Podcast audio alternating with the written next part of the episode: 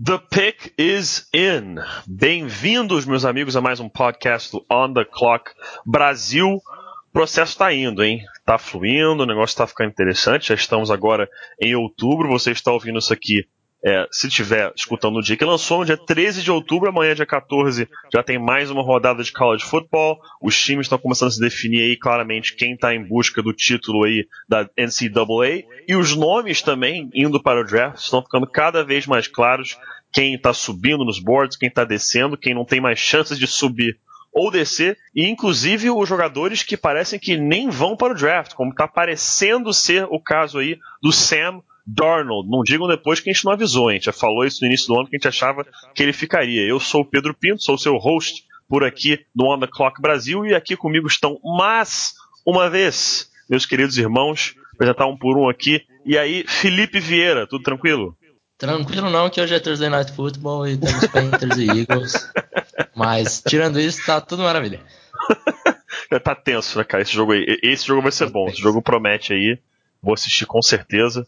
É, eu tô aqui pouco corrido com, com Game Week. Sábado, agora, dia 14, nós lá do Patriotas, a gente tem a primeira partida dos playoffs contra o Vila Velha Tritões, contra o Vila Velha Tritões lá em Vila Velha. Então, a gente viaja sexta-feira aí pro jogo, vai ser um pouco pesado, mas nada comparado à viagem que o Davis fez no final de semana passado. E aí, Davis, tudo tranquilo?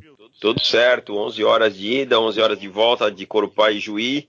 Mas tudo certo, 34 a 14, wild card da Copa Sul. Passamos agora, vamos para semifinal.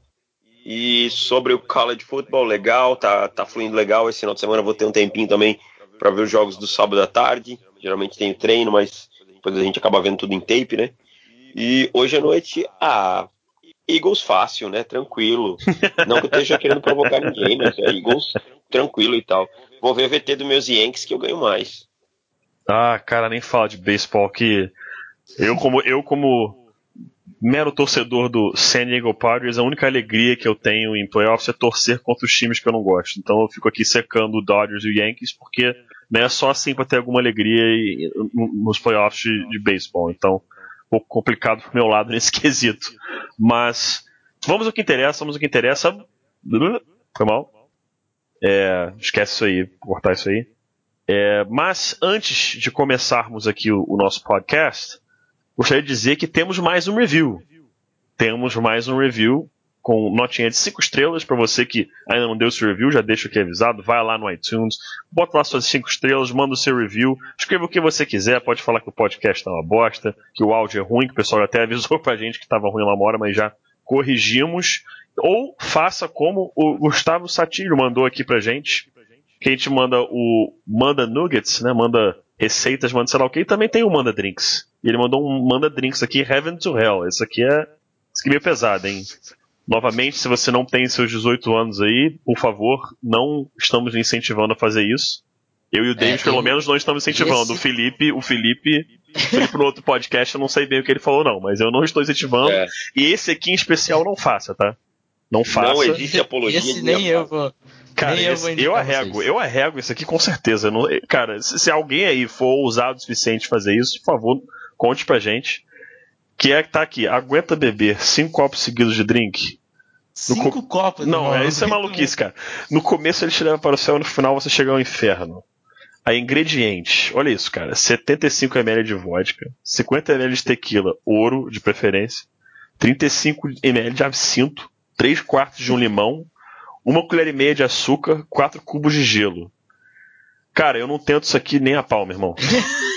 tá eu mal. mais daí, meu estômago volta na hora. Não, cara, eu não tomo isso não. Eu só, eu só bebo três coisas, cara. Cerveja, vinho e a boa e velha gin tônica. O resto eu tô fora. O resto não é comigo não. É, não curto. Só, fico lá mais, mais na minha, no, no famoso migué. No famoso migué. Só assim que rola comigo.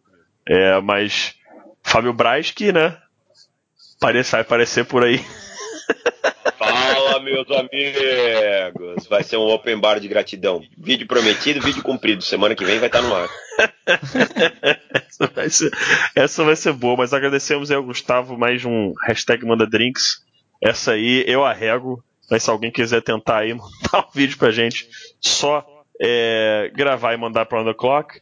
Mas vamos ao que interessa, né? Vamos ao que interessa. Hoje falaremos de mais seis nomes, tá? Seis nomes nesse processo. Só que hoje só vale jogador que não é de time ranqueado, não é de time que está no top 25 da NCAA. O top 25, como o pessoal sabe, é, toda semana atualiza o ranking. São, é, pela votação, os 25 melhores times da, dos Estados Unidos e os quatro primeiros que vão ter ali o direito de ir para o College Football Playoffs. Então a gente foi aí procurou alguns nomes interessantes para falar para vocês de caras que não estão nos times mais badalados, de repente é um time que pouco ganha, é, perde aí, sei lá, seus 8, 9 jogos por ano, de repente. Ou simplesmente é um time bom, mas que está numa conferência muito forte, então não consegue fazer é, frente a esses é, grandes programas como o Ohio State da vida, essas coisas assim. E a gente vai começar aqui com um nome que o Davis trouxe pra gente. É uma faculdade que revela bons nomes para NFL, de vez em quando tem um astro, como é o caso do Matt Ryan. E é agora o Harold Landry, defensive end de Boston College. É isso, Davis? Exatamente. Landry joga ali como Ed em Boston College, né? Não é um programa tão forte nesse ano, um time que passa por uma renovação. O Landry tem se firmado para mim como o melhor edge rusher dessa, dessa temporada, dessa classe começou atrás ali do Arden Key, discutindo com o Sam Hubbard, tal, quem era o melhor, mas é, com o Bradley Chubb. Ele e o Bradley Chubb estão ali brigando para mim pela primeira colocação como Ed. É um jogador extremamente rápido, tem um primeiro passo muito forte, um trabalho de mãos excelente, tá? trabalho de mãos excelente, um pass rush moves variado, ou seja, é, eu critico muito que às vezes o cara sai da universidade basicamente fazendo bull rush, dependendo do, do físico dele, né, da velocidade para ganhar. Não, ele tem aquele rip move, ele tem aquele spin move já de qualidade, saindo da universidade. É um cara que contra o jogo corrido consegue controlar a lateral da linha de scrimmage, que é importante, consegue executar bem os tackles, tem o tamanho ideal que ele pode fazer a transição ali para ser um outside linebacker de 3-4, pode ser um DE 4-3 tranquilamente. Então, o Aaron Landry é um nome que às vezes é meio é, fica meio esquecido por jogar numa universidade que não está tão bem, que não está ranqueada como o Boston College, mas para mim ele é top 1 ou 2 entre os edges dessa classe. Passou o Arden Key, que tem tido performances pobres, e é para mim aí, junto com o Bradley Chubb, os dois melhores. Não me surpreenderia se ele saísse no top 15 no draft desse ano. É, eu ia, eu ia até levantar esse assunto do Arden Kick. Para mim, ele também já passou o Key. Acho que a briga de Ed 1 fica entre o Chubb e ele. Só que assim, o Chubb, para mim, nessa temporada tem mostrado mais do que o, que o Landry. Mas o Chubb tem tido mais ajuda também, concorda? Concordo. O time de NC State é melhor que Boston College, isso não tenha dúvidas.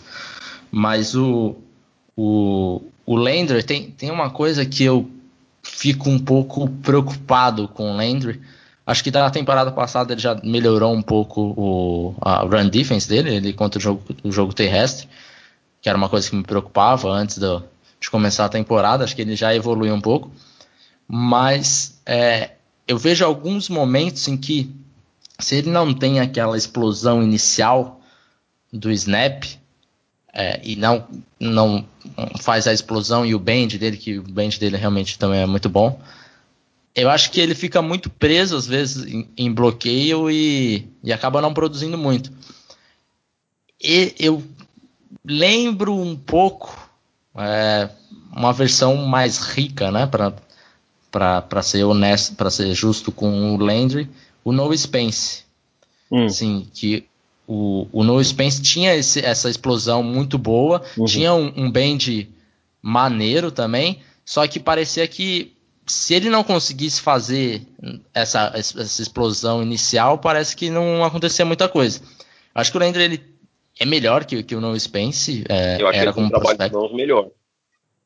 Mas eu acho que ele é, ainda falta evoluir um pouco quando ele não consegue vencer nessa explosão inicial, assim. Assim, vocês acham que, que ele tem capacidade de ser não, não só um defensive end, mas possivelmente um outside linebacker de, de uma 34 defense? Ou, ou, ou não? Que pelo porte eu, dele, eu, ele, tem, ele tem agilidade e não é tão pesado para isso, né? É, eu, eu, eu acho que ele tem condição de fazer a transição, sim. Tá? Ele é um, um jogador que parece ter um processamento mental bem legal, tá? bem, bem razoável.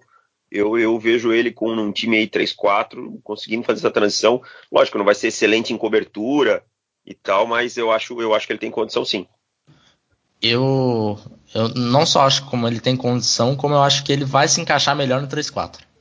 É, eu fiquei com essa desconfiança também, até pelo tamanho, até pelo tamanho dele e agilidade. Acho que é um cara que se, se aprender a fazer é, marcações em zona, pode ser muito bem aproveitado. Mas é, uhum.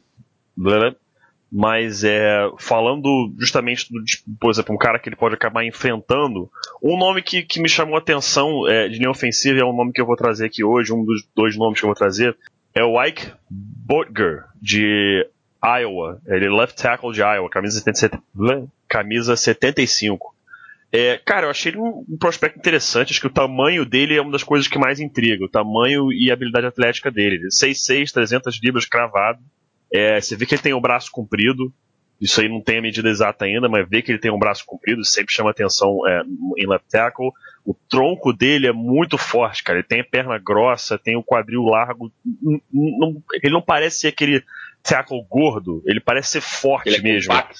É, ele é compacto, cara. Ele é um cara grande, mas que você vê que é compacto. E isso é uma coisa que sempre me chama atenção é, para linha ofensiva. Eu gosto de ver um cara de linha ofensiva assim.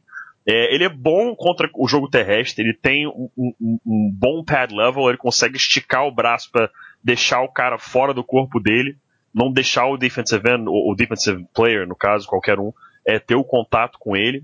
O que me preocupa um pouco só é o pass protection, que é o que a gente vê em 90% dos casos é, de tackles no college football. A técnica não está certa ainda, ele não fa consegue fazer o kick slide direito, ele vai fazendo quase aquele shuffle step de lado, até chegar no ponto. Então, quando ele pega um, um cara com um pouco mais de velocidade off the edge, ele tem problema para prote proteger o arco. Então, é, isso é uma coisa que, pela habilidade atlética dele, se ele cair num lugar com a comissão técnica certa, eu acho que ele tem totais condições de aprender a jogar é, dessa forma, aprender a fazer o pass do jeito certo. Porque eu acho que ele faz o contato certo. O melhor dele é o jogo terrestre. Jogo terrestre com certeza. A coaching staff, a coaching staff certa seria Tom Cable?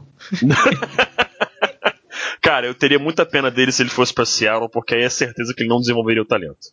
Que o Tom Cable é um bom técnico, cara. Só que assim, o que eles estão fazendo com o Tom Cable é sacanagem. Tipo, pô, imagina você tipo, me pegar assim e falar, cara, vai lá jogar de OL no, no Seahawks. O Tom Cable vai lá e falar, pô, cara, milagre eu não faço, entendeu? Então o cara, ele não só tem que ensinar os caras a jogarem, mas ele tem que inventar um esquema que não vai funcionar. Que ele sabe que qualquer coisa que ele botar ali não vai funcionar. É, então é complicadíssimo. De repente, assim, vou, eu acho que não acaba indo para lá, é muito difícil. Mas se ele fosse, por exemplo, um Cowboys da vida, seria um cara interessante, um Eagles, não. Esse cara não, vai sair numa rodada mais tarde. Vai sair, assim, acho que third round, second round seria muito bom para ele. First round nem, nem, pensar, pelo menos por agora, nem pensar. É, acho que third round seria um lugar interessante para ele e é um cara para se desenvolver. Ele tem o porte físico, ele tem a habilidade atlética. Run game, run blocking dele é muito bom. Ele sabe subir bem pro segundo nível, é, encontra o cara no segundo nível bem, mas o pass pro dele precisa ser trabalhado. Eu gostei do, do, do reach block dele. é, o reach block dele é lindo, lindo, lindo uma, uma coisa que eu começo a ficar sempre preocupado com o OL é principalmente o offensive tackle. O Butler acabou jogando como, como guard também, né? Então uhum. tem, tem esse, esse, fator. Mas uma coisa que me preocupa como tackle é essa é, esse famoso potencial, porque raramente a gente vê o cara uhum. que aquele a gente fala, é, não, se o potencial dele ele vai vingar. Parece que os, os, os jogadores que estão mais prontos e com menos upside no college, parece que são os que se tornam, se tornam os melhores tackles, assim. Sim, é, sim. Isso, isso é, eu consigo lembrar muito do Eric Flowers, que o, o Eric Flowers, no processo do draft, era todo mundo falando, não, o potencial do Eric Flowers é absurdo, se, se pagar esse potencial todo, vai ser um baita de um left tackle. E a gente vem vendo que foi um desastre completo, assim. Então, Roderick Johnson.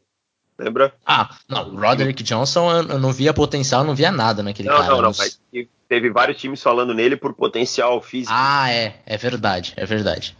Por causa do tamanho dele, eu, eu, acho bizarro. O Roderick Johnson eu não, não entendia como aquele cara podia é, ser falado em segunda rodada Eu achava bizarro, assim. Não, não, selecionaria ele na sexta, mais ou menos, e tinha gente falando em segunda, mas tudo bem. E o, o Bodger, eu, eu, eu confesso que segundo dia eu também fico um pouco preocupado com ele. Porque ele também sofreu é, Aquiles agora, né? Uhum. Lesão no tendão de ah, Aquiles. Ah, verdade, verdade. Até esqueci é, disso. Vale bastante. E esse, e esse o, o pass protection dele eu fico, fiquei bem bem desgostoso assim. É Toma bull rush toda hora. O, é, o pass pro dele me preocupa um pouco. Eu acho que eu acho que, acho que ah. o mais importante para ele é ele conseguir acertar o footwork e a velocidade com que ele chega no ponto proteger o, o, o pass rush. Porque eu acho que ele tem uhum. habilidade atlética para isso. A questão, e ele mostra ter coordenação motora em todo o restante. Só que a, impressão que eu tenho é que nunca alguém chegou para ele e ensinou a proteger o arco direito.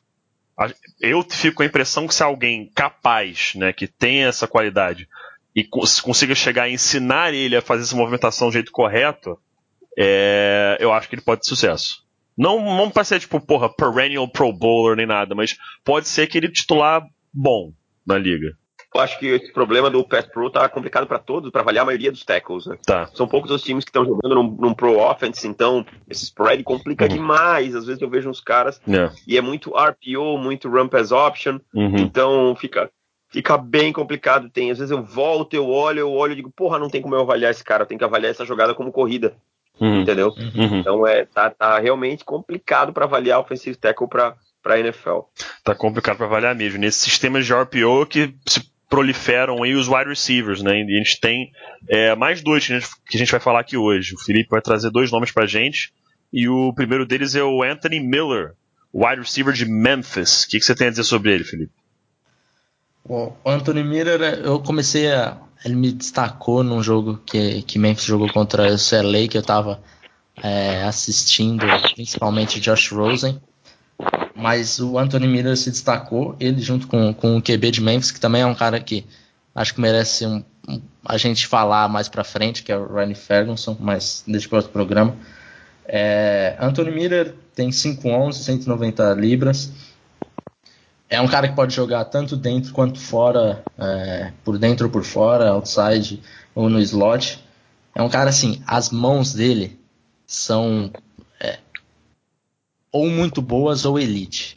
Porque o que tem de, se você for procurar, é, procura highlight deles, tem, tem uma recepção dele com uma das mãos que é assim, é coisa de, de Odell. É, então, Anthony Miller. essa aí, é um essa eu não lembro de ter visto, não. Eu não lembro de ter visto isso aí, não. Tem que procurar. Eu vou, vou te mandar no, no, no, Twitter pra você ver depois. É um cara que rastreia bem a bola, tem o burst, agilidade, é, sai bem da, da, da, do, do, da linha de scrimmage, tem um bom release, sabe criar separação. Então, Anthony Miller é, é um dos caras assim que, apesar dele ter o tamanho dele não ser um tamanho que o, os, os times se agradam tanto. Ele tem 190 libras só, isso muita gente vai reclamar. Mas eu vejo ele como um cara que dá para discutir no dia 2 assim tranquilamente. Eu acho que o Miller dá para discutir em dia 2 tranquilamente também. Bem tranquilo, acho que o cara que tem mostrado potencial, pegando aquelas bolas, aqueles back shoulder, cara, que é uma hum. bola difícil, uh, ter mostrado boa separação, eu acho que dá para discutir ele tranquilamente no 2, cara. É, e é aquela coisa que, que a gente tem visto nos últimos anos, né? O wide receiver você basicamente encontra em qualquer rodada, você, vai, você pode encontrar um cara de qualidade. O Antonio Brown, acho que, se não me engano, foi escolha de sexta rodada, o Dell escolha de uhum. primeira. É, Emmanuel Sanders, acho que foi quinta rodada. É, então, assim, hoje em dia você encontra wide receiver em qualquer rodada e, e, vai, e vai ter um cara de qualidade naquele ponto do draft. Vocês acham que ele tem capacidade de ser um wide receiver 1 ou ele tá mais para um cara 2, aquela segunda opção? Qual, qual, vocês encaixam ele como que tipo de recebedor na NFL? X, Z? Jogaria de quê? Para mim é wide 2. Só que assim, é, principalmente o que acaba é, tirando um pouco é o tamanho dele. Só que uhum. se o cara viver todo esse é, esse potencial dele, ele tem capacidade para ser um wide 1. Agora, é, esse viver o potencial todo e depende do time também que ele vai que ele vai entrar, né? O cara ser ser wide 1 em, sei lá, Steelers, não, não vai ser. Em, em, em, New York, não vai ser. Em Atlanta, não, não vai. No Jets, vai. É, acho que a sua pergunta principal foi se ele tem a capacidade de, de ser o, o wide receiver X em algumas jogadas, por exemplo. Uhum. Acho que sim. Eu acho que Entendi. sim. Beleza, exatamente. Eu acho que ele vai ser mais um, um Emmanuel Sanders, um receiver 2 com potencial para brigar lá pelo 1. Um. É, eu acho que se ele, se ele pegar um, um, um, time que tem um bom receiver 1, acho que dá pra fazer uma boa dupla como o Broncos faz. Isso é assunto mais para frente. É, isso aí para um outro podcast. Vai continuar falando aqui dos prospectos aqui agora. Vou voltar para mais um nome defensivo com o Davis, que é o Malik Jefferson, linebacker da University of Texas. Então, Malik Jefferson, uh, linebacker da Universidade of Texas, Texas Longhorns, né? Uma, um programa tradicional que nos últimos anos aí passou por turbulências, caiu um pouco depois que o coach Mac, Mac Turbulência, você está saindo bem, bem a definição de eufemismo, né? É, e, e, aí depois que o Mac Brown foi embora, então não é um time que tem conseguido se manter nos rankings, mas sempre produzindo bons jogadores. Nós temos aí o Malik Jefferson, para mim, é um dos meus prospectos prediletos de linebacker. Quando a gente fala em linebacker aqui, é aquele jogador que joga ali atrás mesmo, não, não, não é edge, não é outside linebacker de 3-4. Pode ser o weak side linebacker, pode ser strong side linebacker, pode ser inside linebacker de 3-4, pode ser middle linebacker de 4-3. Sobre o Malik Jefferson, basicamente eu vejo ele como um, um middle linebacker, ou melhor, um weak side linebacker de 4-3 na, na NFL.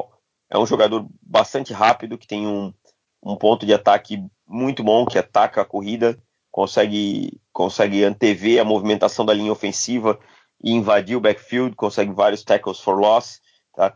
tem uma qualidade de tackle muito boa, isso é importante, é um cara explosivo, ainda peca um pouquinho na cobertura do passe, principalmente em, em cobertura mano a mano, é, sofre com isso, sofre porque às vezes morde um pouquinho o play action também cedo, mas é um jogador, esse sim que eu acho com potencial a ser desenvolvido, tá? É um jogador aí que eu já estou vendo ele no final de primeiro round, comecinho de segundo, é um, é um, um jogador que tem que é consistente, que consegue ter várias performances seguidas consistentes. Nos, em todos os jogos ele teve boas performances. Ele tá subindo Também rápido no seu board? Tá subindo rápido no seu board? Tá, tá subindo bem no meu board. Ele começou lá ranqueado no final de segunda rodada, comecinho de terceira. Hoje ele já tá aparecendo para mim aí com nota de final de, de primeiro, início de segundo. E por need de muitos times, ele tem boa chance de sair aí entre 20 e hum. 40, entre a escolha 20 e a escolha 40. Tá? Então, é um jogador que, que é interessante, que está subindo bem para mim. É, é, um jogador que, para mim, assim, ele talvez não venha a ser espetacular na NFL, mas é aquele cara que vai, durante muitos anos, ser titular de um time. Eu tô tentando lembrar o nome de um linebacker que jogou durante anos com o Brian Urlacher em, em Chicago. Ah, putz, foi o Lance Briggs. Lance Briggs. Lance Briggs, perfeito. Lance, Lance Briggs. Briggs. O Lance Briggs, ele nunca foi espetacular mas ele sempre foi um jogador consistente que jogou no lado de um grande linebacker. Perfeito, perfeito, perfeito. Era adorado pela torcida de Chicago porque ele era aquele cara que estava lá todo jogo, fazendo seu trabalho bem feito, sendo muito efetivo. Eu acho que o Malik Jefferson tem tudo para ser um Lance Briggs do futuro. Se ele cair num time que tem um outro linebacker que jogue no meio com muita qualidade, ou mesmo ele sendo um segundo inside linebacker, ele tem tudo para jogar anos, por muitos anos na NFL aí, ter uma carreira consistente, sólida, e aí sim, quem sabe, até desenvolver um potencial maior e chegar mais longe. É bom, acho que sobre o Malik Jefferson, acho que foi, foi tudo que a gente queria falar, foi, o Davis falou, acho que a gente concorda com tudo que foi dito aqui. É, então não vai ter muito debate em cima deles, que é basicamente isso. Só acho interessante o pessoal anotar esse nome aí, Malik Jefferson, linebacker de Texas, que sempre tem um cara ou outro que começa o processo um pouco mais embaixo, aquela nota de terceira rodada, final de segunda, e começa a subir aos poucos, e aí começa a ser um nome um pouco mais falado, um pouco mais badalado, vai subindo o board. E não estou dizendo que vai ser o caso dele, porque foi um caso diferente, é um atleta diferente, mas como foi o caso do Hassan Reddick de Temple no último draft, que subiu tanto, acabou sendo uma escolha ali no topo da primeira rodada com o Arizona Cardinals. É... é o Malik Jefferson ele tá, tá no hype faz tempo, né? Que tá no hype, cinco é. estrelas também, mas é, é, é isso mesmo. Parece que no ano passado eu sentia meio que talvez até uma falta meio de comprometimento dele. Acho que uhum. mais para frente esse assunto deve voltar à tona, porque é, chega lá em abril, em março, abril, e a galera resgata um monte de coisa, né? É, isso é, então, isso é importantíssimo resgatar, né? É. Porque é que nem o caso uhum. que a gente vê na NFL do cara que a gente fala assim, ah, ele sempre foi um cara mais ou menos, mas ele sempre joga bem em contract year, é porque o cara sabe que é o ano dele fazer uma grana. Será que é o mesmo uhum. caso dele pensar assim, pô, esse é o ano pra eu jogar bem, pra ser uma escolha alta de draft, aí eu posso relaxar porque uhum. eu fiz minha grana? Entendeu? Isso acontece é. também com o cara universitário. O pessoal acha que não, mas vale lembrar, por exemplo, o Tiki Barber, ex-running back do New York Giants. Ele, quando aposentou, ele falava: Cara, eu nunca gostei de jogar futebol americano. Eu jogava porque era minha profissão, é a melhor coisa que eu fazia e eu ganhava dinheiro com isso, mas eu nunca gostei de jogar. Fazia porque era o que ele tinha que fazer. Tem muito cara que vai pra NFL fazendo isso, cara. Muito cara que vai jogar porque é o que ele faz de melhor naquele momento. Aquele linha ofensiva do Ravens agora, eu esqueci o nome dele, aposentou porque vai fazer doutorado é, em matemática, não sei aonde, alguma coisa física, algo desse tipo, nessa área aí, matemática ou física, porque é o que ele realmente gosta, já fez a gana que ele queria fazer jogando, jogando futebol americano e agora fazer o que ele realmente ama. Então tem muito cara chega, que faz isso. Chega na entrevista do draft e fala: Eu amo futebol. Sim. Nossa, sim. eu respiro futebol. E tá sim. um pouco se fudendo, na verdade. Né? É, eu, eu, é, eu, eu, eu, eu, sinceramente, eu, eu não boto um peso tão grande no cara falar assim, cara, eu não sou apaixonado por futebol, desse jeito eu gosto e é o que eu faço bem. Tipo, uhum. eu, eu não me incomodo do cara falar assim, pô, o que eu realmente amo na vida é XYZ. Entendeu? Porque Cara, é, é, é, um, é, um, trabalho do cara. Se o que ele mais gosta é, é, X, mas o que ele faz bem pra cacete é o futebol americano, e ele vai, quer fazer isso, qual o problema? O, qual o mal que tem de eu escolher esse cara? É mais uma dessas coisas que entra naquela categoria de critério de desempate, porque tem muita coisa que, que, que a gente tem que pensar assim mesmo. É, que não pode botar um, muito peso, mas ao mesmo tempo que em, em, casos mais extremos leva o cara a ser muito sinistro, como é o que parece de eu estar errando feio na minha avaliação do Deshaun Watson, vou assumir isso mesmo, que you can't, you, you, you can't measure heart, you can't measure heart, baby, you can't measure heart. E o moleque tem ah. um coração imenso, cara, o moleque quer muito. E, o teu menino é sinistro, Felipe, só isso que eu tenho a dizer, cara. Ele, ele é muito sinistro. Tá quebrando a minha cara, mas eu tô ficando feliz com isso. A minha também. Vamos passar aqui pro próximo nome, senão a gente deixar o Felipe começar a falar, vai ficar três horas falando do menino dele aqui. Eu sei bem como é que é, conheço já. E, então vamos e passar. Você ainda falou You Can Measure, my, uh, you, you, Can, measure, measure the Heart. heart. É. Eu já, já lembrei aqui que amanhã, na uh. sexta-feira, tem um Football Life do Sam Mills, que foi o ah, linebacker do nossa, Panthers, essa, essa aí, que, é, é, que tem a camisa aposentada no Panthers que o que Pounding vem, vem dele e tal. Uhum. Ele era um linebacker que tinha tamanho menor e tal. Então é, essa frase assim, ficou marcada por ele, porque ele é, falaram que ele não conseguia jogar na NFL porque ele era baixo e tal, não tinha tamanho. Ele, daí ele tem a, a, famosa frase que ele fala: é, You can measure my heart. Então, é, é para quem tem NFL Network, paga o Game Pass aí, assista é. amanhã que vai ser um baita futebol live. Vai ser bem ele legal de ver Mills. Ele é a única camisa aposentada dos Panthers? Aham. Uhum. E a do Jake Del Home? Você insiste, hein, cara?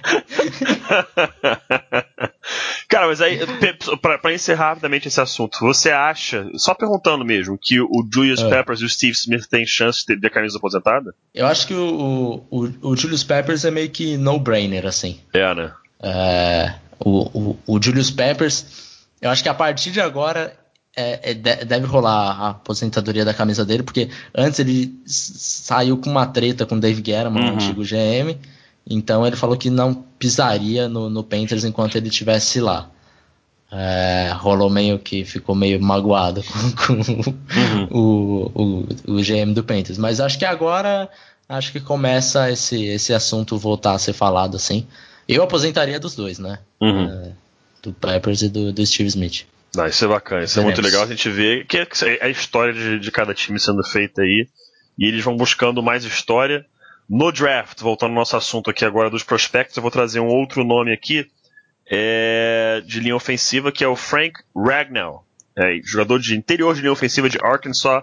Cara, joga de guard, joga de center, joga do que você quiser ali no, no meio da linha.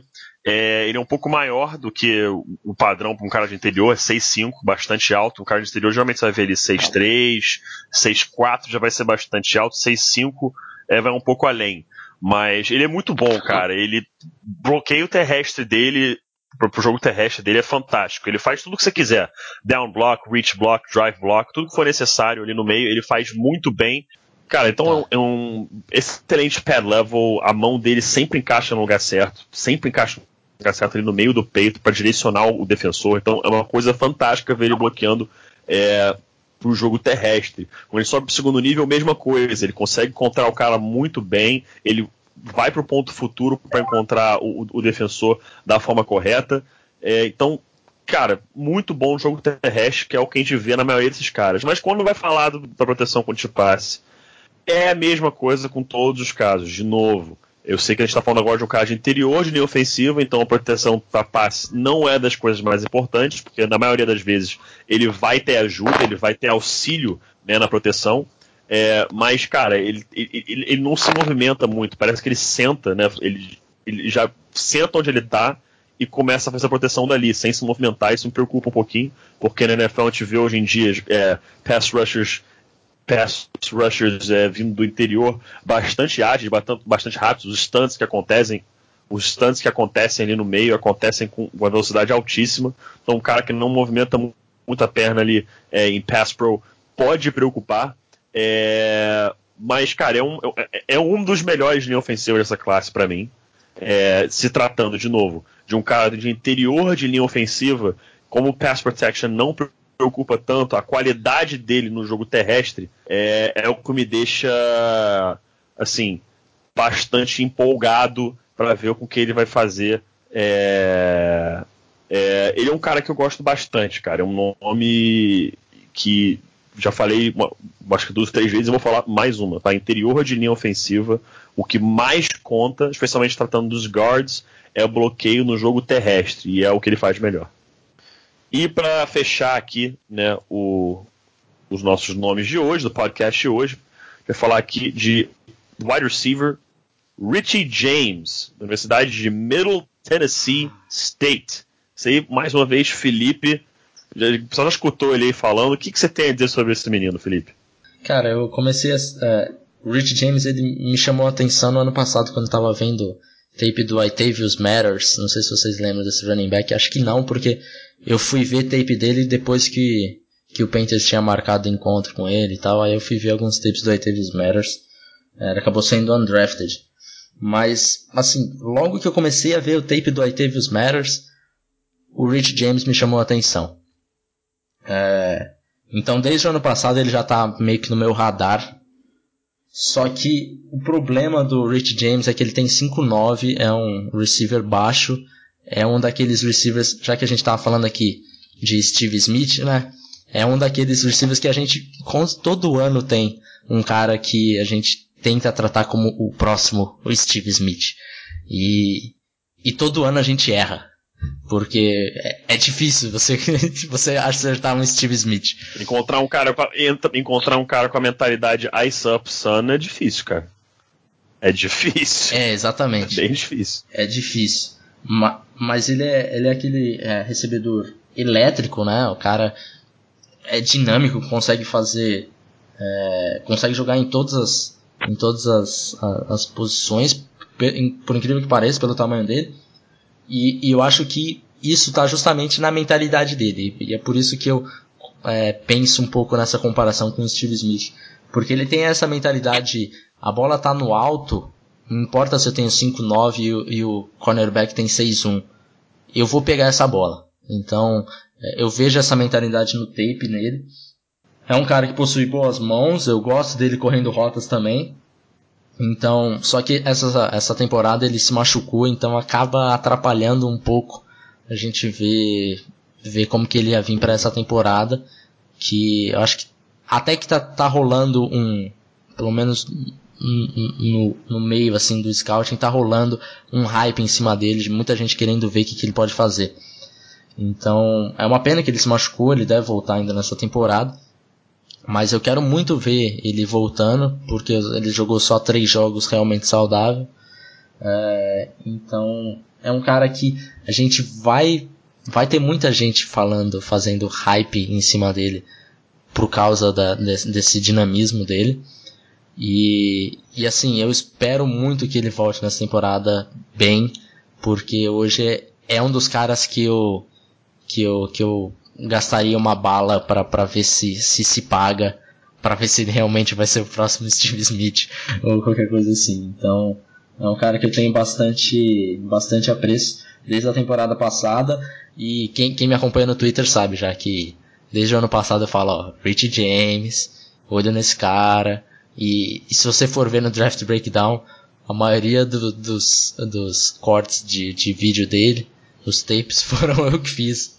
Então, é, eu sou basicamente. Fanboy, fanboy, fanboy dos assim. fortes. Dos fortes. Fanboy, fanboy. talvez, talvez, talvez ele entre como, como um dos meus rapaz, filhos dessa aí, temporada. Então, galera, já anotem aí Richie James, wide receiver de Middle Tennessee State. Nós temos direito a, a, a, a três meninos por, por processo. E o Felipe já está cogitando ele como um, um, um, dos seus meninos. Então, já fiquem de olho aí. É isso que eu falo. Já tem um definido que é o Quentin Nelson. O, o Davis tem o, o Minka Fitzpatrick. O Felipe, quem era o seu? Quer falar?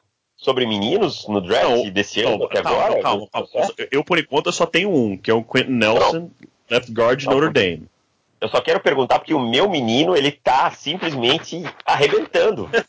o, o, meu menino, o meu menino, se vocês não viram o tape...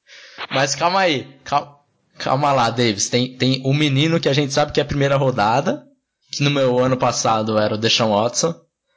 É, tem um menino que a gente fala que ele poderia ser primeira rodada, mas não estão dando devido valor. Na, na, minha temporada passada era o Derek Rivers, que ninguém falava, infelizmente ele sofreu ACL, a gente não vai poder é, ver ele jogando nessa temporada. E tem aquele menino que todo mundo esquece, que é o cara do dia 3, que a gente fica feliz quando ele for selecionado.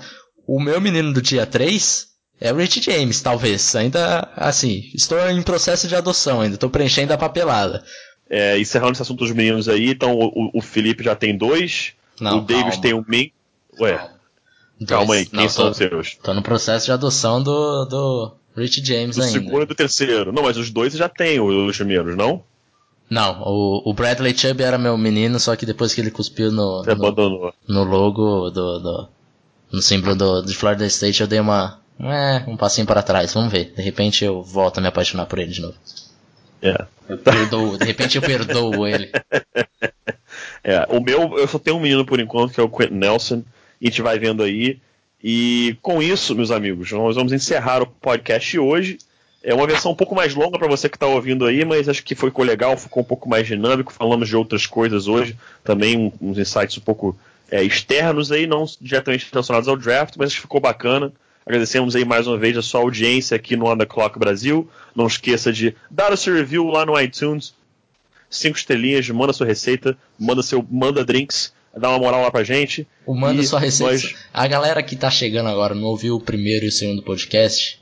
Manda é... sua receita. Os caras ficam, cara, o que vocês estão falando, manda receita?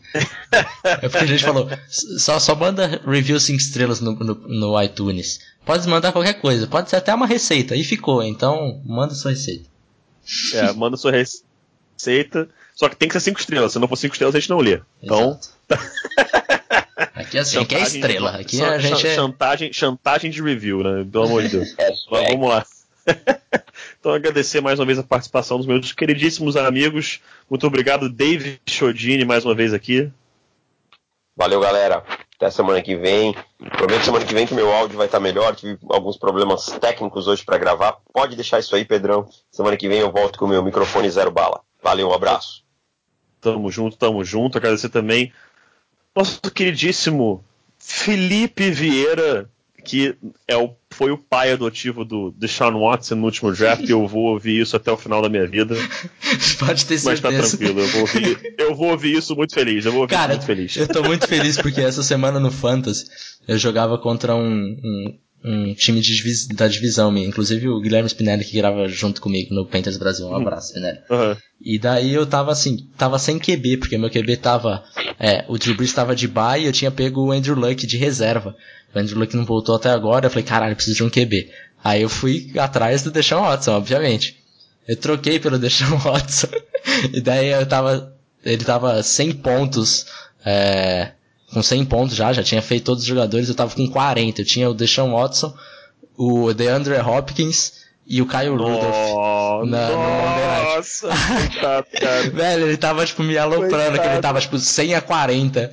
Então, o Schwartz meteu 35, o DeAndre Hopkins 24 pontos e o Caio Rudolph deu a facada final. Eu falei, nunca mais você cante vitória antes da hora, cara.